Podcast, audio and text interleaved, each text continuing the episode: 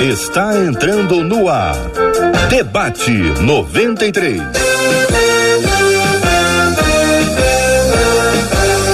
Realização 93 FM. Um oferecimento Pleno News. Notícias de verdade. Apresentação J.R. Vargas. Alô, meu irmão. Alô, minha irmã. Ah, que fala. J.R. Vargas. Estamos de volta. Começando aqui mais uma super edição do nosso Debate 93 de hoje. Bom dia, Marcela Bastos. Bom dia, J.R. Vargas. Bom dia aos nossos queridos ouvintes. Vamos para mais uma semana com a graça do nosso Deus. Você acompanha o nosso debate 93 hoje pelo rádio em 93,3 MHz, rádio 93,3 MHz, pelo nosso aplicativo o app da 93 FM. Baixe gratuitamente em qualquer loja, seja de iOS ou Android, e você vai poder ouvir o debate 93 aonde você estiver. Bom dia para quem nos acompanha aí pelas plataformas streaming, nos agregadores de podcast. Que Deus abençoe a sua vida. Muito bom ter você com a gente no Debate 93. Claro, bom dia para você que nos assiste ou nos ouve através do nosso site rádio93.com.br. Você que nos vê com imagens através do nosso Facebook. Corre lá, rádio.93.3 FM. A gente dá aquele sorriso, aquele tchauzinho para você, como a gente também dá boas-vindas para você que nos assiste no nosso YouTube. Corre lá no canal da, do, da 93 FM no YouTube, 93 FM Gospel. Se inscreve se ainda não está inscrito, ativa o sininho, acompanhe o debate 93 e toda a programação da Rádio 93 FM. Que bênção maravilhosa ter você com a gente, fazendo as suas perguntas para o 21 96803 8319. Esse é o WhatsApp da 93 FM. 21 96803 8319. Porque quem pensa tem dúvidas. E quem tem dúvidas tem o debate 93 para perguntar. E o debate 93 tem sempre um timaço de debatedores. Pastor Renato Vargens hoje com a gente, a missionária Sheila Xavier e o reverendo Felipe Teles, todo mundo com a gente, para a gente começar muito bem essa semana. A esses queridos brasileiros, o meu bom dia, meu abraço, bom, muito bom ter vocês com a gente aqui no programa. O tema 01 do programa de hoje diz o seguinte: olha, a Bíblia diz em Números 23, 18 que Deus não é homem para que minta, nem filho de homem para que se arrependa. Mas Gênesis 6, 6 afirma: Então se arrependeu o Senhor de ter feito o homem na terra. Como entender essas duas passagens, partindo do princípio que a Bíblia não se contradiz? Se Deus não se arrepende, por que se arrependeu de ter criado o homem? Sendo assim, Deus pode mais uma vez se arrepender de tanta maldade humana, de ter criado o homem diante de tanta maldade humana. E aí, queridos debatedores, o que, que vocês pensam sobre esse assunto? E você, ouvinte, qual a sua opinião sobre o tema? Ao ouvir o nosso debatedor, conte. Você concorda, você discorda? Que outra pergunta você faz dentro desse tema? Que outra dúvida você nos apresenta? Fique à vontade, você está em casa entre nós para se comunicar, para interagir e para falar com a gente. Pastor Renato Vargens, vou começar ouvindo o senhor, a sua opinião sobre esse assunto. Primeiro, pastor, bom dia para o senhor, bem-vindo. A Bíblia diz em Números 23, 18 que Deus não é homem para que minta, nem filho de homem para que se arrependa. Procede a afirmação da nossa ouvinte, pastor?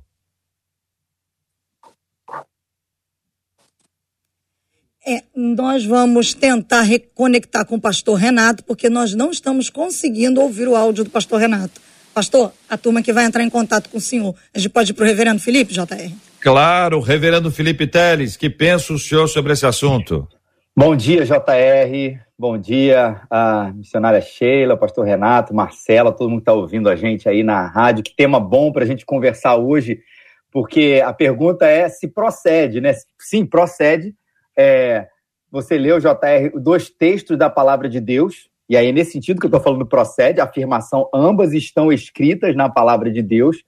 E o que a gente precisa, diante disso, é resolver, que eu acho que é realmente o nosso, a nossa missão aqui, como é que dois textos que aparentemente são contraditórios, eles se harmonizam. E já gostei demais do que a nossa ouvinte falou, JR, num pressuposto de que a Bíblia ela não se contradiz, né? Será que a Bíblia diz que é, isso é bonito e isso é feio? Como é que isso se harmoniza, né? Então, vamos lá é, falar de uma coisa importante, de uma afirmação bíblica muito importante.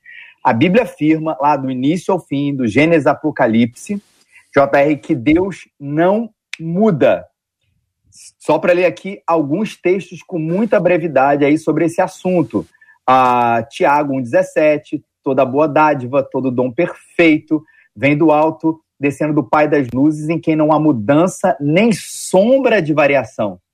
Malaquias 3,6, porque eu sou o Senhor e não mudo. Olha só, e esses são apenas alguns dos dois textos que vão falar sobre esse Deus que não muda, ou a doutrina da imutabilidade de Deus. Então, se Deus não muda, como é que ele vai, no nosso sentido humano, se arrepender? Porque, JR, quando a gente fala, aí eu vou falar a gente, não Deus, o ser humano fala, né, que a gente se arrependeu, a ideia que a gente está tendo é que se eu pudesse votar, voltar atrás, eu não faria igual, né? Poxa, eu fiz um curso de administração, fiz uma faculdade de administração, mas eu me arrependo hoje.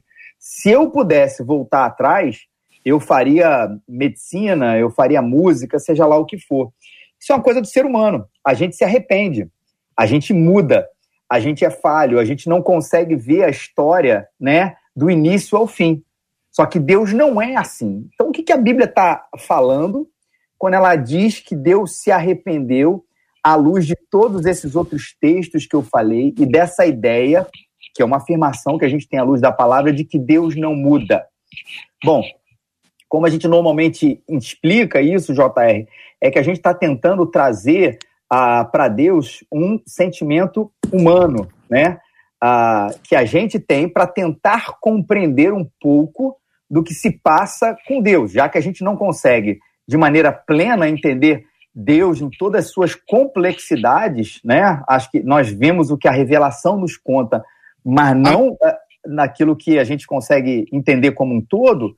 Então a gente consegue atribuir um sentimento de arrependimento que não corresponde, que está muito mais ligado, JR, ao sentimento de tristeza, ou a ideia de tristeza e não a ideia, JR, de que ele fez, mas depois viu e falou assim: pô, eu não devia ter feito, porque uhum. Deus não muda. Inclusive, JR, desculpa se eu estou me alongando aqui, é, no texto de, que eu separei aqui de 1 Samuel, isso, de 15 a, parte, capítulo 15, fala no versículo 10, né, que Deus arrependeu-se de ter posto Saul como rei, e no versículo 27, é, ele fala que é que a glória de Israel não mente nem se arrepende, pois não é homem para se arrepender. Ou seja, até na mesma passagem a gente vê essa ideia de se arrependeu, não se arrependeu, ou ele não se arrepende.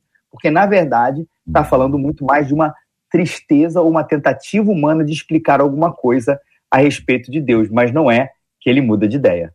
Pastor Renato Vargens, muito bom dia, seja igualmente bem-vindo ao debate E3 de hoje, querido. Queremos ouvir a sua opinião dentro desse tópico inicial. Se existe contradição, se os textos estão adequadamente expostos e inicialmente a sua opinião sobre o tema, querido. Muito bom dia, JR. Prazer estar com você novamente, com os queridos Felipe, com a missionária ah, e, claro, com os ouvintes, né? Não, não há contradição nas escrituras. A gente precisa olhar os textos é, supramencionados por uma perspectiva a, é, a qual, às vezes, nós temos dificuldade de entender. O pastor Felipe, o reverendo Felipe, foi muito claro quando ele usa a expressão lamento. Na verdade, é, é, essa palavra, no original, ela poderia ser traduzida desta forma: é como se Deus lamentasse, não que ele se arrependesse. Ademais, isso também é aquilo que em teologia nós chamamos de antropomorfismo, ou seja, Deus toma emprestado alguns atributos humanos para que se possa ser fazer compreensível. Deixe-me é, tratar de uma forma mais clara. Por exemplo, a mão de Deus está sobre as nossas vidas. Né? Ah, o coração de Deus, o sentimento de Deus. Então, é, é uma forma humana a qual as escrituras nos trazem ou nos mostram, a fim de que a gente possa entender um pouco aquilo que, na verdade, Deus o é. Mas não significa dizer que Deus tenha mão, ou nem tampouco que Deus tenha coração, porque Deus é espírito. Então, essa perspectiva de antropomorfismo precisa ser olhada de uma forma clara e nítida. Agora, eu concordo plenamente com o Felipe quando ele trata dessa perspectiva do uso do termo. Deus não se arrepende, porque se Deus se arrependesse, ele era falho. E se ele era falho, que Deus é esse? Né? Se Deus se arrepende, significa dizer que ele não é onisciente, ele não é onipotente, ele não é onipresente, fere atributos aos quais uh, somente ele tem. Ele é perfeito em seus caminhos, ele sabe todas as coisas, ele decreta e destina todas as coisas, mas ele não uh, falha, ele não se arrepende. Então, o que o texto está nos dizendo é de que ele lamenta por aquilo que aconteceu, em virtude da, da, da, situação ou do passo a qual foi, foi dado de forma equivocada por parte dos homens, mas o texto bíblico também age dentro da perspectiva do antropomorfismo. Muito bem, diante das falas iniciais, nós vamos pensar um pouquinho a respeito de uma passagem bíblica que pode tra trazer esse entendimento ou não. Quando houve a, o dilúvio, a pergunta é: o dilúvio aconteceu em razão da maldade humana? É, é uma forma de Deus recriar a humanidade? Se for isso, essa recriação da humanidade significa que Deus lamenta o fato de ter criado o ser humano até ali, Adão e Eva, a queda e as consequências que foram colhidas até ali, e de alguma forma, do ponto de vista humano, nós podemos afirmar que o dilúvio decorreu por conta disso e em razão do arrependimento de Deus em criá-los, ainda que na sequência desse a mesma oportunidade a Noé e a toda a sua casa?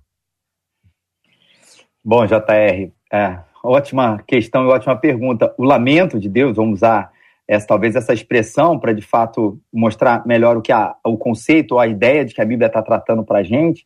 Na verdade, não foi na, sobre a criação do homem em si, mas do rumo que a humanidade ela tomou. Ou seja, tudo que Deus fez lá em Gênesis, né? Aquela frase que a gente que, que Deus repete ali para gente, tudo o tempo inteiro e Deus criou e disse, viu que era bom e viu que era bom e viu que era bom. Quando criou o ser humano, ele viu que era bom, né? criou o homem, criou a mulher, o casamento, todas essas coisas eram boas. Mas por causa do pecado, aí já é um, dois capítulos depois, né? Gênesis capítulo 3, a humanidade ela fez aquela opção pelo pecado, enfim, aquela, o desvio, né? A rota equivocada a respeito do pecado.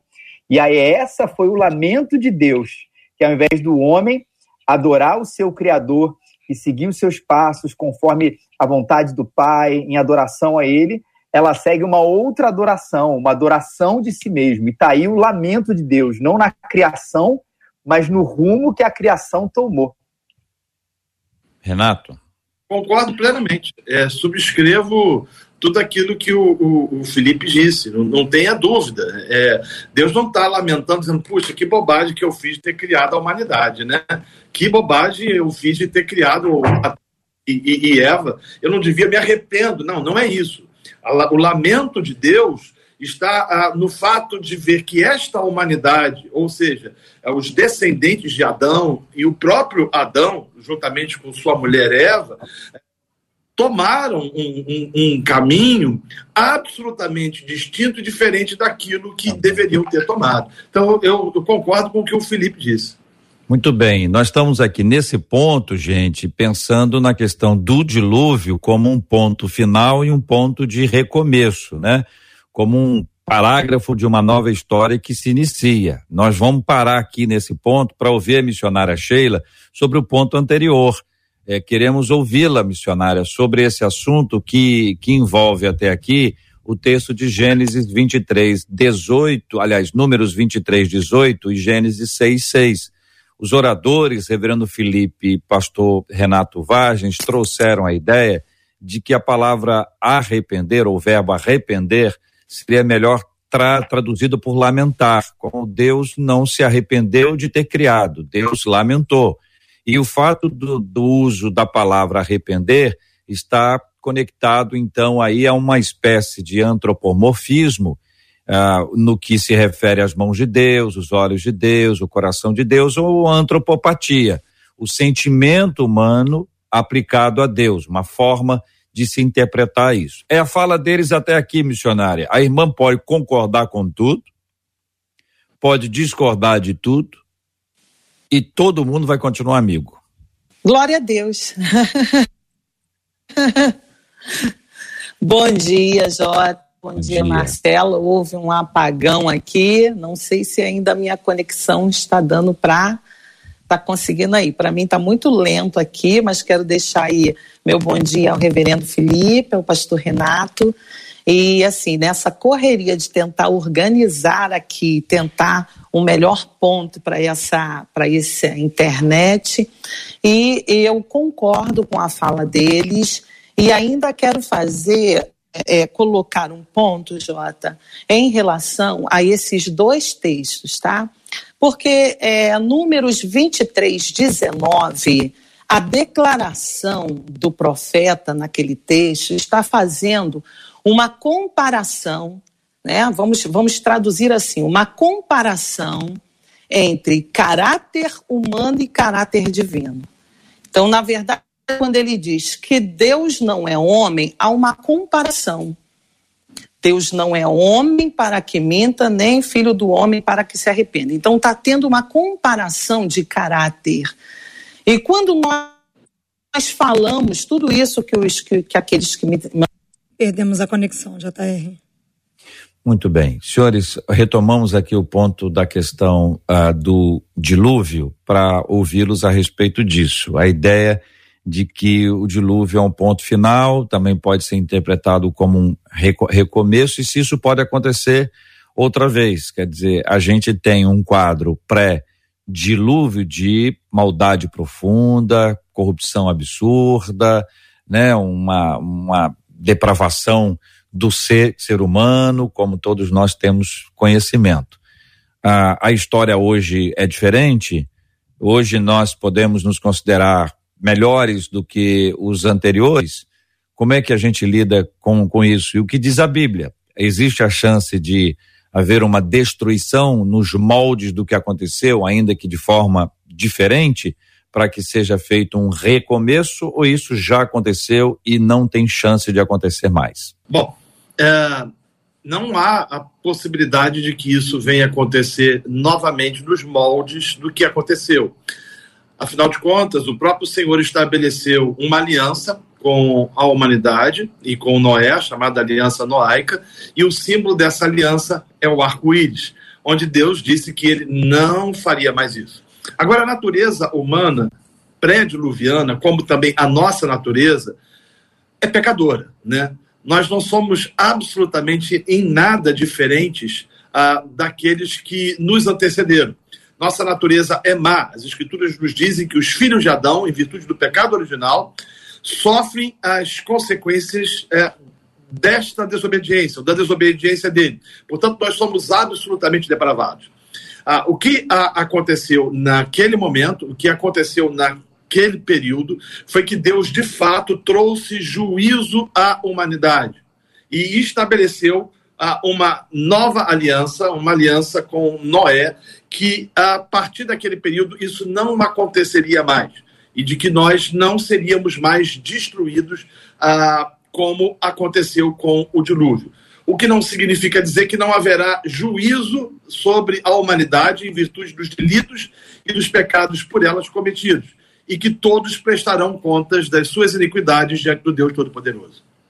É, eu queria justamente continuar falando aquilo que o, o pastor Renato acabou de dizer. Não vai acontecer nesses moldes, um novo dilúvio, tudo isso, né? O pastor Renato explicou aqui para gente. Mas isso não, não deve tirar para gente a ideia né, de que não haverá esse juízo, porque, na verdade, na volta de Cristo, né, haverá de novo uma reconstrução né, da humanidade, onde os seus filhos vão aí habitar na, na Nova Jerusalém, e aqueles que não pertencem ao Senhor, enfim, estão destinados aí para a perdição eterna. Então não é a mesma coisa, sem dúvida nenhuma, mas o juízo ele está aí para não trazer para de repente para o nosso ouvinte, JR, é aquela ideia de que houve um juízo e agora está em suspenso para sempre, né? Não, agora Deus está tranquilo com a humanidade, fiquem à vontade. Estamos, estamos indo bem, né? Estamos é. indo bem. Uhum. Não vai ver isso, inclusive vai ser muito pior, porque aí vai ser um destino final eterno, né? O fim da história. Uhum. Hein, Felipe? Como também a, aquela história a, também de que, não, eles eram muito maus, nós não somos tão maus é. assim. Uhum. Eles eram muito perversos, nós não somos. E aí vale a pena lembrar aquilo que Jesus disse: que nos últimos dias, ou dias que antecederiam a volta de Jesus, a sua volta, é, seriam dias similares aos dias de Noé. Né? Uhum. E se a uhum. gente for fazer né, a, a, leitura de Gênesis capítulo 6, a gente vai perceber que a Terra era cheia de violência, e qualquer similaridade com os dias de hoje não passa de mera coincidência de não alguns. Né? Então o homem é mau. Todavia, Deus não vai destruir a terra por um cataclisma novamente. Entretanto, isso não significa carta branca dizendo o seguinte: olha, gente, vocês são melhores do que aquele pessoal de lá, então vai correr tudo bem. Não. A humanidade, desde Adão, né, até o último homem, quando o Senhor Jesus Cristo voltar, prestará contas ao Deus Todo-Poderoso. A gente tem uma. A gente tem uma ideia de, de evolução, né? É, de evolução da humanidade, que às vezes não, não bate de fato com a própria realidade.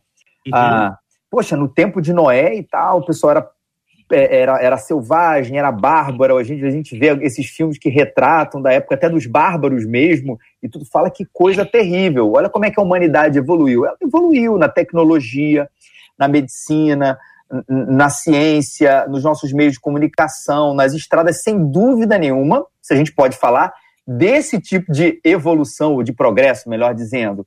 Só que quando a gente vai falar do coração do homem, aqueles pecados, ou aqueles, aquela maldade lá de trás, é a maldade daqui de hoje. E se a gente às vezes não tem nem tanta selvageria acontecendo, temos muito, é porque existem leis que impedem isso né, que até o próprio, né, o governo está aí, dado por Deus, para que frear um pouco esse tipo de maldade. Mas o governo consegue frear a maldade da intenção do coração, ou seja, suspenda a lei, JR, que você vai ver aquele caos colocado ali com, com as mesmas cores que os filmes e, e que a Bíblia aponta lá atrás. Porque a intenção do coração continua o mesmo. Mas mesmo com lei, mesmo com, com, com tudo isso, com todo esse aparato que a gente tem para frear, controlar um pouco essa maldade, todo dia a gente abre aí o jornal, lê os portais da internet e a gente vê coisas muito parecidas, porque é isso que a humanidade é. E Deus não está indiferente ou deixou a gente de lado. O juízo virá.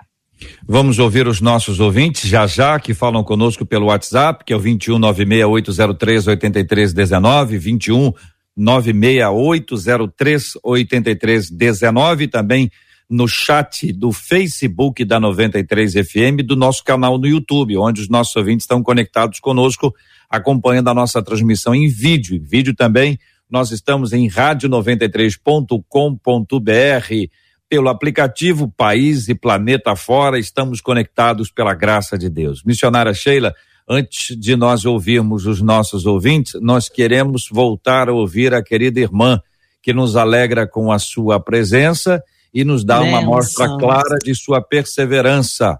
Vamos, minha querida missionária Sheila. Muita perseverança, Jota. Eu estava falando na comparação lá dos dois textos, né? Que quando eu leio números 23, 19, ali é, é, há uma comparação entre caráter divino e caráter humano, né? É como se fizesse uma comparação. Então, Deus não é homem, mostrando, apontando para a possibilidade humana de mentir e de se arrepender. Então, Deus não é homem para que minta, nem filho do homem para que se arrependa.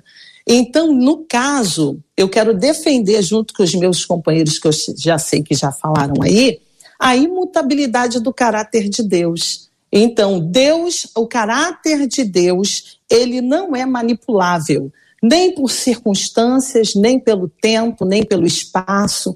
Por isso que o tempo todo nós vamos ouvir né, os textos dizendo para nós que Deus, ele não muda. Mas o fato de Deus não mudar, dentro desse texto, Deus não tem é, mudança no seu caráter, na sua essência. Mas Deus pode sim mudar as suas ações, os seus propósitos, de, de acordo com a resposta humana. Então, quando eu leio que Deus, né, lá Gênesis capítulo 6, versículo 6, Deus se arrependeu, já foi muito bem exposto essa questão do arrependimento. Não é a desistência da raça humana, senão ele não teria preservado Noé e toda a sua casa. Então, a questão não é essa, a questão é que Deus, ele, vamos usar a palavra insatisfeito, ele, se, ele, ele é, este, estava insatisfeito com a situação em que o, o, homem se encontrava naquele momento. Pastor Felipe, em uma das falas dele, reverendo Felipe, eu ainda consegui ouvir ele falando sobre as declarações de Deus em Gênesis capítulo 1, em que ele dizia, em, em, em que ele dizia, né? E Deus viu que era bom. Quando eu leio esse texto, Deus viu que era bom, nos dá a ideia de satisfação. Então, Deus satisfeito com aquilo que ele estava criando, que estava sendo criado por ele. E Gênesis 6,6 não é um arrependimento de mudança de mente que acontece no ser humano, caído, decaído, não é isso. É simplesmente uma manifestação da insatisfação de Deus, e dentro dessa insatisfação ele vai reagir. E nessa reação de Deus, algumas vezes podem ser reações diferentes daquilo que ele propositou. Tem um texto, Jota, que eu gosto muito, que é o texto do profeta Jeremias, em que Deus vai, vai, vai dizer que se ele, né, se ele é, é, é der uma palavra, é Jeremias 18, deixa eu ler aqui rapidamente para a gente prosseguir aí no debate. Diz o seguinte, Jeremias capítulo 18, aqui, capítulo 18, a partir do versículo 7. Olha como é mudança de ação de Deus, ó. É, no momento em que eu falar contra uma nação e contra um reino, para arrancar e para derribar e para destruir, se tal nação quanto a qual falar se converter da sua maldade, também eu me arrependerei do mal que pensava fazer-lhe. Então, esse arrependimento é uma mudança de reação ao comportamento.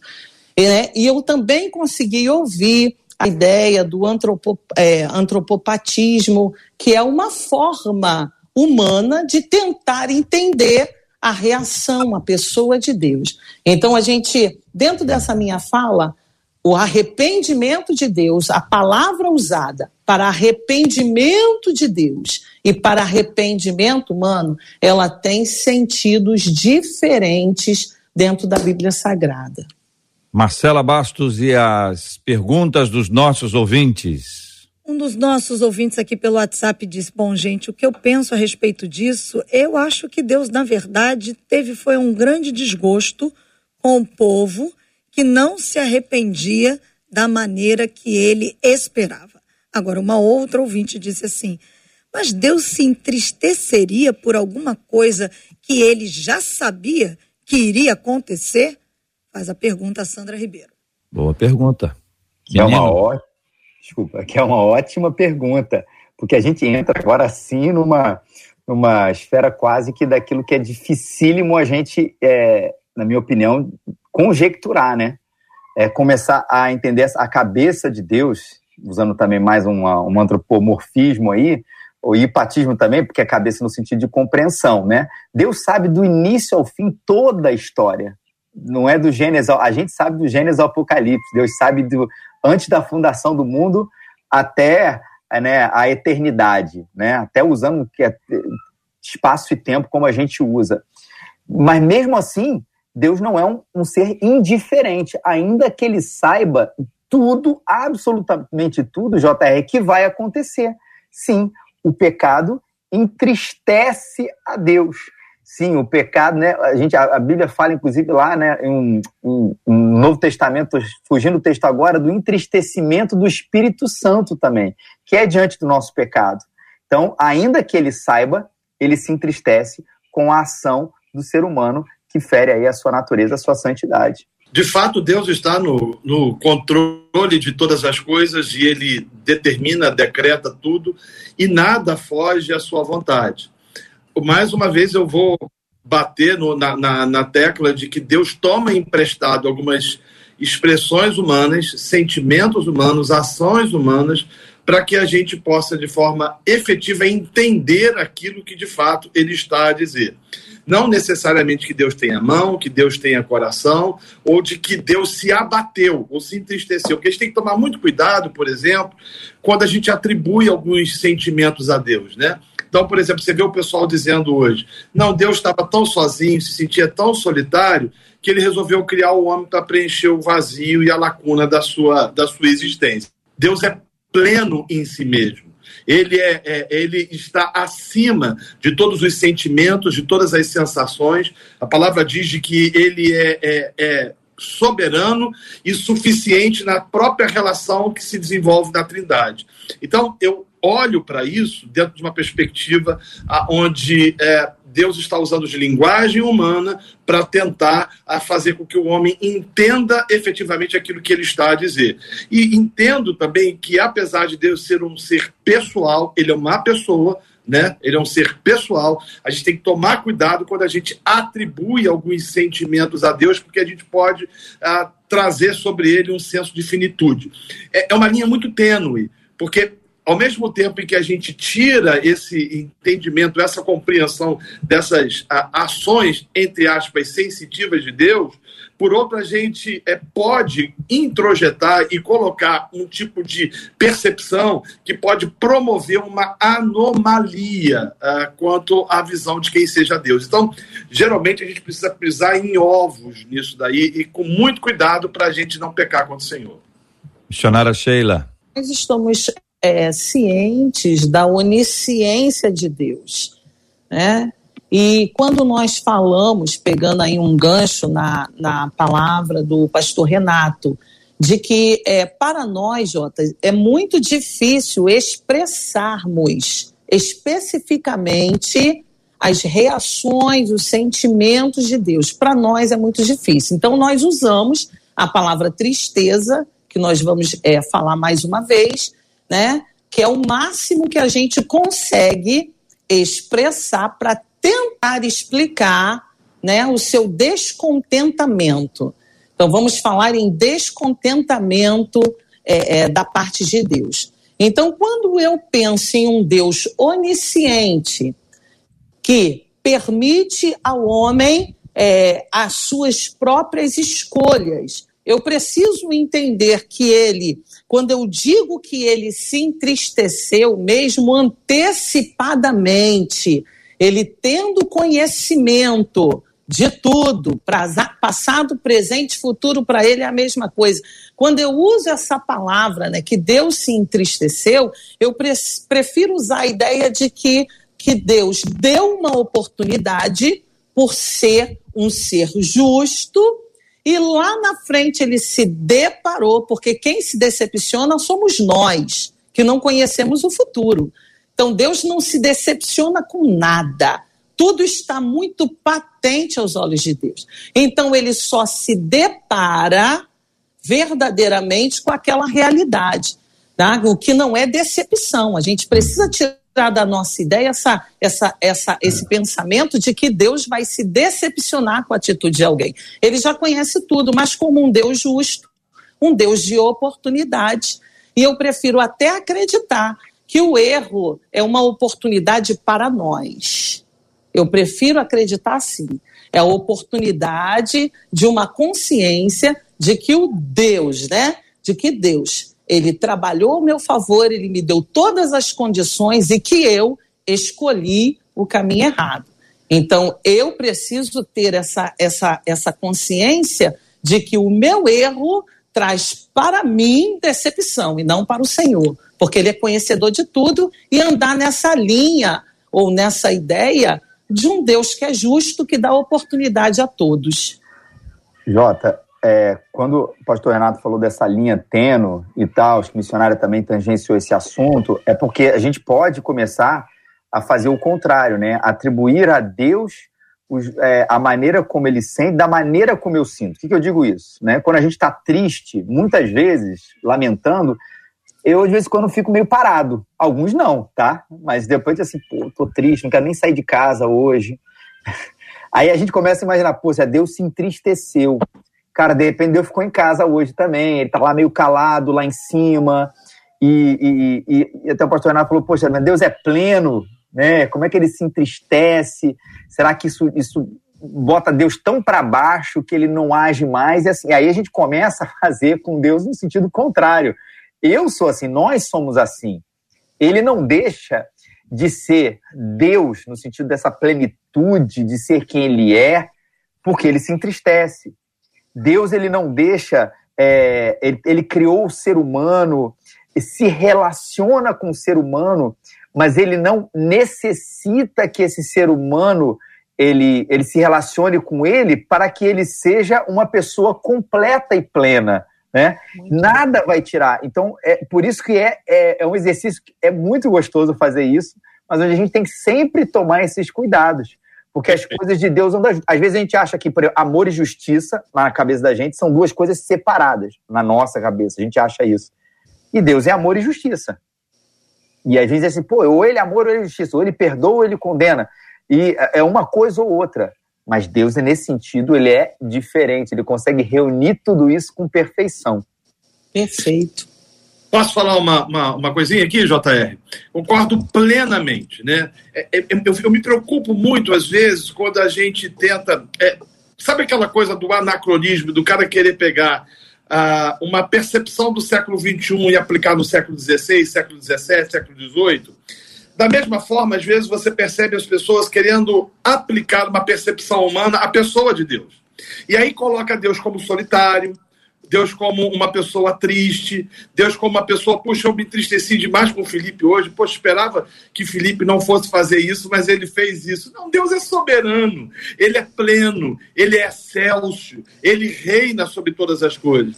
Puxa, Deus precisa da nossa comunhão. Deus não precisa da nossa comunhão com ele. Ele é pleno em si mesmo. Ele é santo em si mesmo. Então, se por um lado a gente deve usar uh, as expressões as quais as escrituras nos trazem, tentando mostrar um pouco de quem é Deus, a gente tem que tomar cuidado para não transformar Deus num tipo de pessoa, ou num tipo de homem, melhor dizendo. Porque quando a gente transforma Deus num tipo de homem, a gente fabrica um Deus ou cria um Deus diferente do revelado pelas Escrituras. E aí a gente começa a caminhar, por exemplo, num, num tipo de divindade ou desenvolver um tipo de divindade a, a Lacoutiana, ou seja, que em nome do coach vai promovendo aquele tipo de, de sensação na vida do homem, a, a fim de que o homem seja satisfeito, porque Deus precisa que ele seja satisfeito para que Deus, no final das contas, ele seja feliz e pleno, o que não é isso que as escrituras revelam. Concorda, missionária? Perfeito.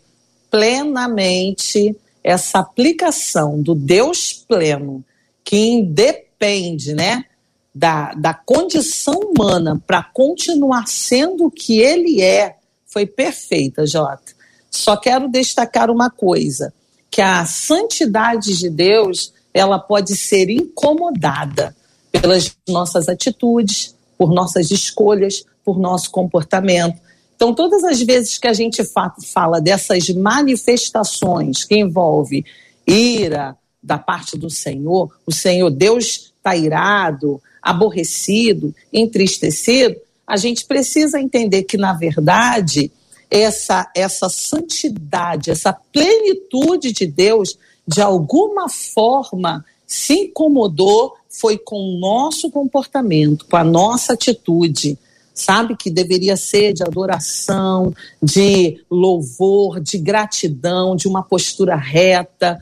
Então a gente precisa é, é ter em mente isso. O, o, o, o pastor Renato, ele trouxe algo pleno para nós aqui, né? A ideia de não humanizar Deus, trazer Deus, colocar Deus ao mesmo nível da condição humana, porque aí a gente desce a ele a um nível muito miserável, entendeu? Então, sempre reconhecer esse Deus com toda a grandeza e plenitude que ele tem. Perfeito, perfeito. Marcela Bastos, e aí? Perguntas dos nossos ouvintes para o coração dos nossos amados debatedores. Nossos ouvintes não estão fazendo perguntas, não. Acho que eles estão é. anotando tudo que está sendo ensinado aqui. Uma das nossas ouvintes só escreveu dizendo assim: Eu não acredito que, porque nada pega Deus de surpresa. Eu acredito na presciência de Deus, ele já sabe de tudo. Acho que o desejo do coração do Senhor é que nós o conheçamos mais e nos relacionemos com ele, diz uma das nossas ouvintes aqui no Facebook. Muito bem, vou fazer um parênteses aqui então, só para a gente, na sequência, avançar, se for, se for é, é, possível. Uh, no começo, quando vocês é, definiram a questão do, do, do, arrependimento, vocês inseriram uma explicação uh, para os nossos ouvintes que talvez a melhor palavra a ser traduzida fosse o verbo lamentar.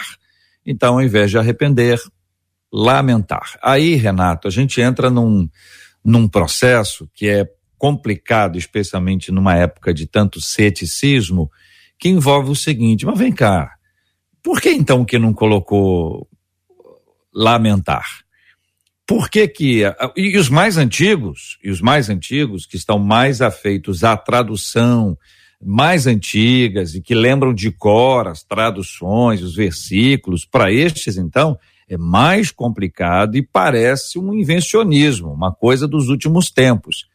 E para aqueles que são mais céticos, ele diz: mas peraí, se essa palavra não é a melhor, quantas outras palavras também não seriam melhores? Ou por que que fazem isso? Será que o ser humano não pode adulterar a Bíblia quando ele apresenta uma versão ou uma nova interpretação de uma palavra ou outra? O assunto é por si só polêmico, mas eu, eu entendi pelo contexto que é necessário explicar que, embora possa não ter uma pergunta direta sobre esse tema, pode ser que alguém mais cético que nos escute não pergunte, simplesmente conclua. Este é o pro problema. O problema não é perguntar. O problema é concluir sem as informações todas. Então é para ajudar na composição da reflexão e da conclusão que eu peço ajuda a vocês com as questões todas, ou pelo menos algumas delas. Eu entendo que a Bíblia ela é inerrante nos seus originais. Nos seus originais, essa é uma perspectiva protestante. Nós entendemos que a Bíblia ela é inerrante, ou seja, as palavras usadas tanto no hebraico quanto no grego são palavras é, originais e que, portanto, não têm é, nenhum tipo de erro. Entendo, todavia, que nas traduções quando você traduz as escrituras, há possibilidades palpáveis e tangíveis de você interpretar aquela palavra de uma forma equivocada. Então, isso é muito comum. Por isso que os linguistas, eles vão trabalhando, às vezes, nas versões das escrituras, tratando de uma forma mais específica aquilo que determinada expressão tem a dizer. Então, você já vai encontrar, por exemplo, algumas versões usando essa perspectiva do lamento. Ah, um exemplo claro, por exemplo, quando você vê a palavra no Novo Testamento amor, né? Do ponto de vista da perspectiva uh, da nossa língua, amor é amor. Mas quando você vai tratar dentro de uma perspectiva a, a grega, você vai ver que existem vertentes e expressões variadas, ágape, filo, eros, que apontam efetivamente para conceitos e percepções diferentes que não necessariamente seja o mesmo tipo de amor. Então, o, o, a pergunta é, é, é, muito legal, muito interessante, porque às vezes as pessoas falam, puxa, mas que confusão é essa? Não é fácil você tratar, você traduzir as escrituras, né? Você tem, por exemplo, gente brilhante, como meu amigo doutor, o professor Luiz Saião, né? Que é o, aquele cara que eu consulto quando tem algumas dúvidas em relação aos textos originais, né? Então, assim, é, é importante entender também, abrindo esse parêntese, né? De que teologia tem que ser feita em cima do original. Né? Ou seja, você precisa fazer exegese do texto em cima daquilo que o texto de fato tem a dizer. O problema, às vezes, é que se é feito em cima de interpretações equivocadas porque uma palavra não foi traduzida como deveria. Então, a, a, a gente está sujeito, suscetível a traduções é, equivocadas, mas eu mantenho aquilo que a, a ortodoxia protestante diz, que nos seus originais a Bíblia é inerrante. Reverendo Felipe, missionária Sheila. Sim, e JR, e sobre essa questão, que às vezes é, que, que acaba virando um assunto paralelo, como você falou muito bem, que as pessoas acabam concluindo. As pessoas acham que, por exemplo, ah, rapaz, isso é um problema de tradução. É, e aí a gente poderia, num, numa tradução, por exemplo, melhor, concluir coisas que estariam, houve-se muito isso, escondidas pela igreja ao longo do tempo, né? Na verdade, Cristo não era assim, Cristo era assado, mas eles traduziram errado aquele texto, porque a igreja faz. Tem, tem algumas coisas assim que volta e meia surgem. Ah, veja que nada, nada que vai se concluindo ao longo desses muitos e muitos anos de história da igreja, que vão concluindo em relação a uma melhora de uma tradução aqui, ela muda o sentido geral. A gente não traduzia Deus era é, no primeiro século, né? Enfim, no décimo século, vamos botar assim, Deus é mal, aí depois melhorou e virou Deus é bom. Ou depois de depois Deus é bom, não, Deus não é bom, Deus é ele é ele é morno. As traduções não são assim. Era mal, aí virou bom e depois virou morno. É isso, um arrepender-se, mas pode dar aquele sentido de arrepender-se. Então, lamento traduz melhor, mas o sentido geral da Bíblia, daquilo que a gente entende como essa, que, que são as doutrinas do Senhor ali expressas e explicadas ao longo é, de todos esses séculos, elas permanecem. As traduções, elas talvez elas melhoram, muitas vezes elas atualizam, não, elas melhoram, atualizam as palavras no sentido que você usa, estava vendo hoje um amigo falando que grey, por exemplo, é um negócio que ninguém, ninguém fala mais, né? Aí rebanho, elas, elas atualizam esse sentido da palavra, coisa que não se fala mais no português antigo, e aí agora se fala. E alguns sentidos que melhoram a nossa compreensão, mas em nada, em nada, ao longo de toda a tradução da Bíblia, se fez alguma coisa, Deus era mal e Deus era bom agora, ou Cristo não morreu pelos nossos pecados, agora ele morreu tá ali tudo preservadinho. Geralmente é são dizer. expressões, às vezes, que são uh, usadas e mudadas de acordo com o texto, mas não muda, de acordo com o tempo, com a, com a época, mas não muda a essência. O sentido, a essência. A essência doutrinária. Muito boa colocação. Hum. É, Jota, é, é, nós precisamos é, deixar isso bem, bem exposto para os nossos ouvintes essa questão realmente da tradução. Eu tenho uma Bíblia que eu gosto muito de lê-la. Eu não tenho acesso aos originais, mas é uma das Bíblias que eu gosto muito de lê-la, que é a Bíblia versão Teb. Eu gosto muito de ler a Bíblia Teb. E algumas vezes eu já me deparei com ela fazendo citações de que algumas palavras é, não tinha um sentido muito claro para quem estava interpretando naquele momento. Porque algumas palavras para expressar, né, para algumas expressões bíblicas, para aquele que estava interpretando num outro tempo, com uma outra linguagem, e por mais que ele conhecesse a linguagem do texto original, ele não conseguia interpretar aquela palavra. É, eu acho que nós estamos, eu penso que nós estamos, é a cada dia buscando isso, é aprimorar o nosso entendimento a respeito do texto sagrado. E também a gente, por mais que nós encontremos aí esses pontos que possam causar né, algum tipo de é, indefinição, é, é, a gente precisa entender que esse trabalho de traduzir a Bíblia foi um trabalho assim muito valioso, muito valoroso, foi de uma instrumentalidade para o nosso tempo, para a nossa época, muito grandioso.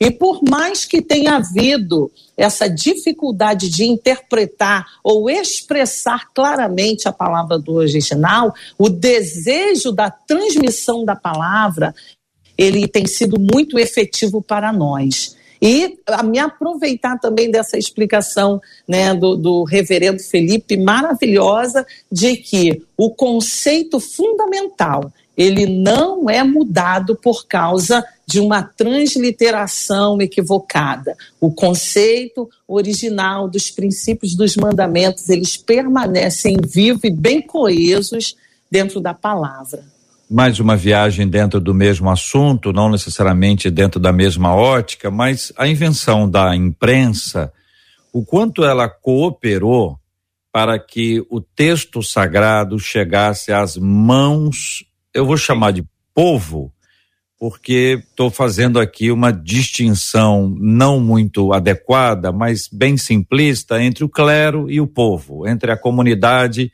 que não tinha acesso às escrituras, porque ela era quase que uma obra cativa do clero ou de parte dele.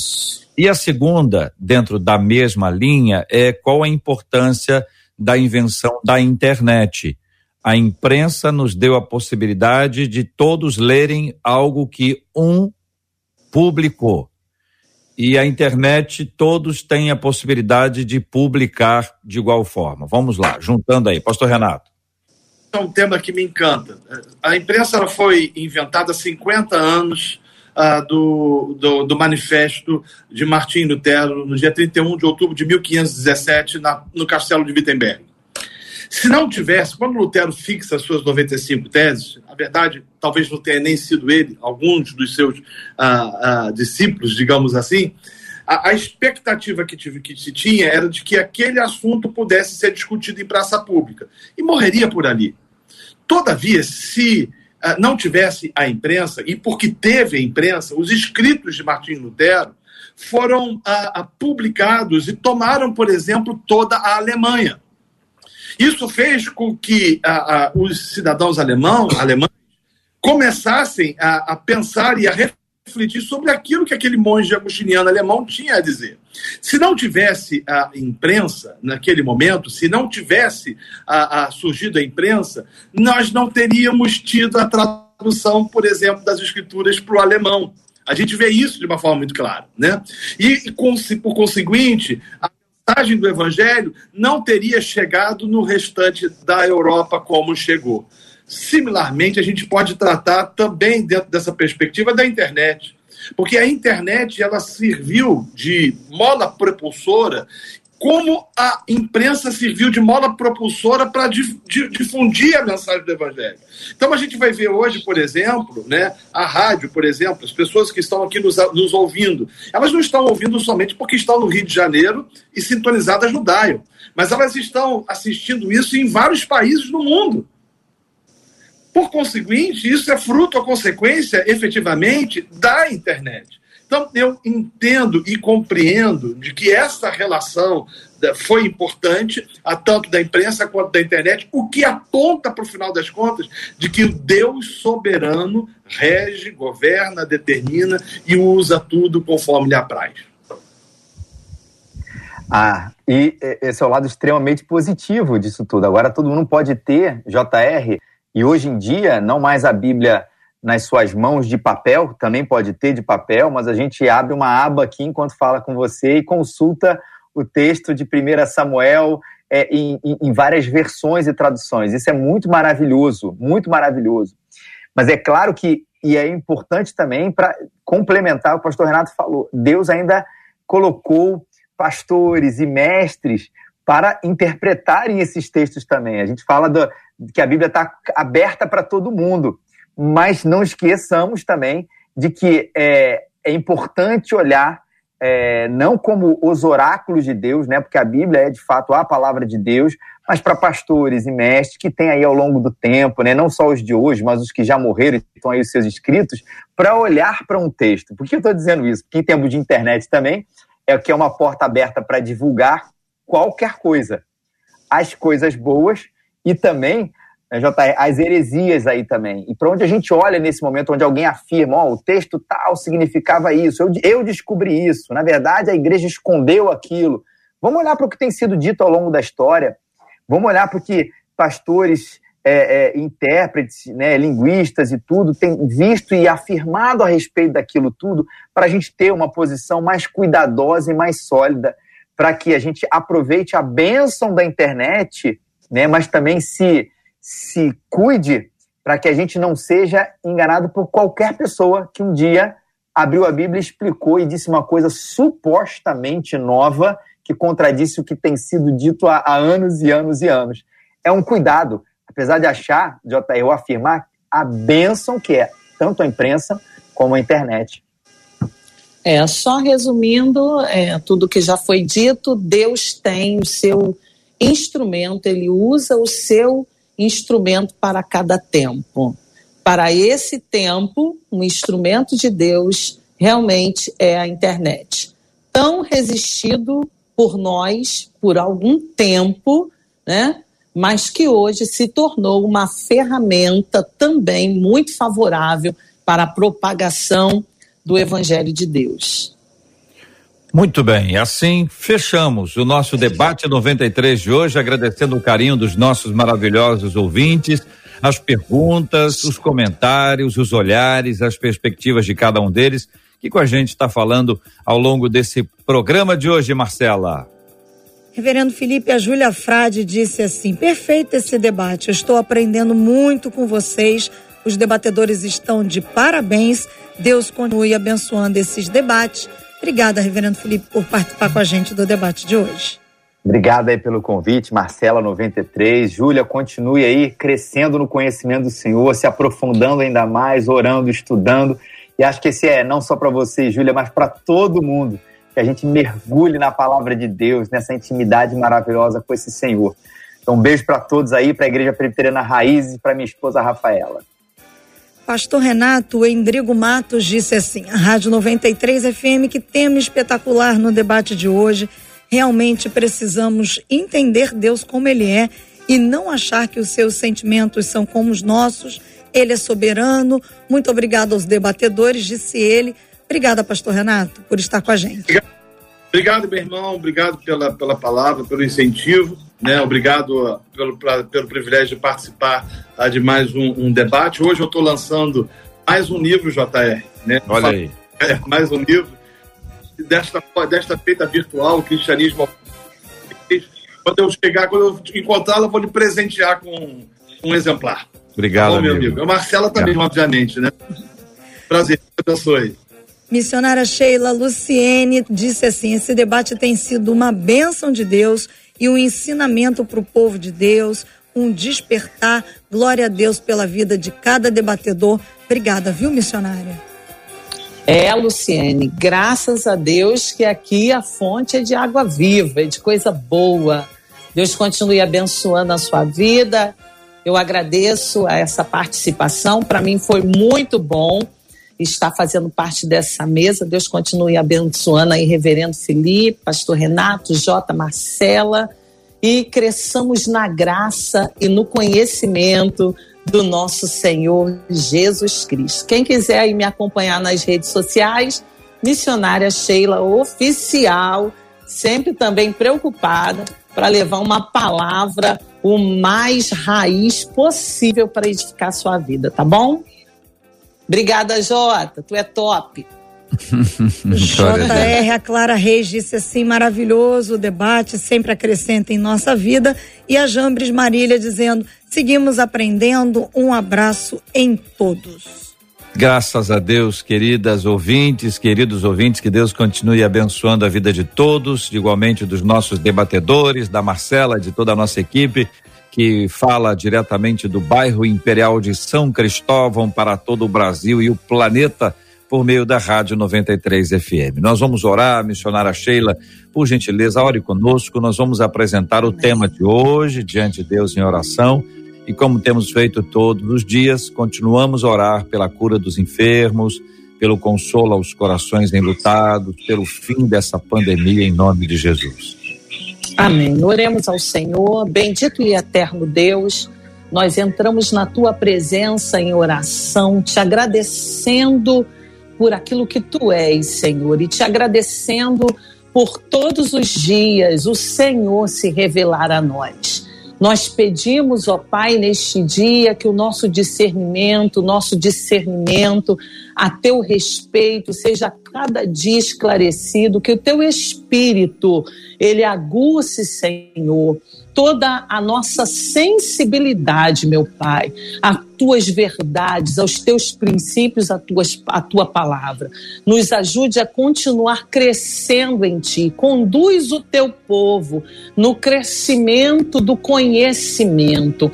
Realiza a tua obra. Eu ainda te clamo por aqueles que estão enlutados eu ainda te clamo por aqueles, Pai amado, que estão enfermos, aí atacados por várias enfermidades, que estão vivendo a pressão da pandemia, pelos chefes de família que podem estar nesse momento atribulados, Senhor, pelas consequências da pandemia nas finanças, no serviço, no trabalho, na profissão. Eu peço o seu consolo, eu peço a sua direção, eu peço a tua provisão. Tenha misericórdia do teu povo, tenha misericórdia do nosso país. Nós continuamos declarando que a nossa nação te pertence e continuamos te clamando: estabelece o teu trono na nação brasileira porque há um povo que te reconhece como único Senhor. Que nesse dia haja cura, que nesse dia haja mudança de laudo,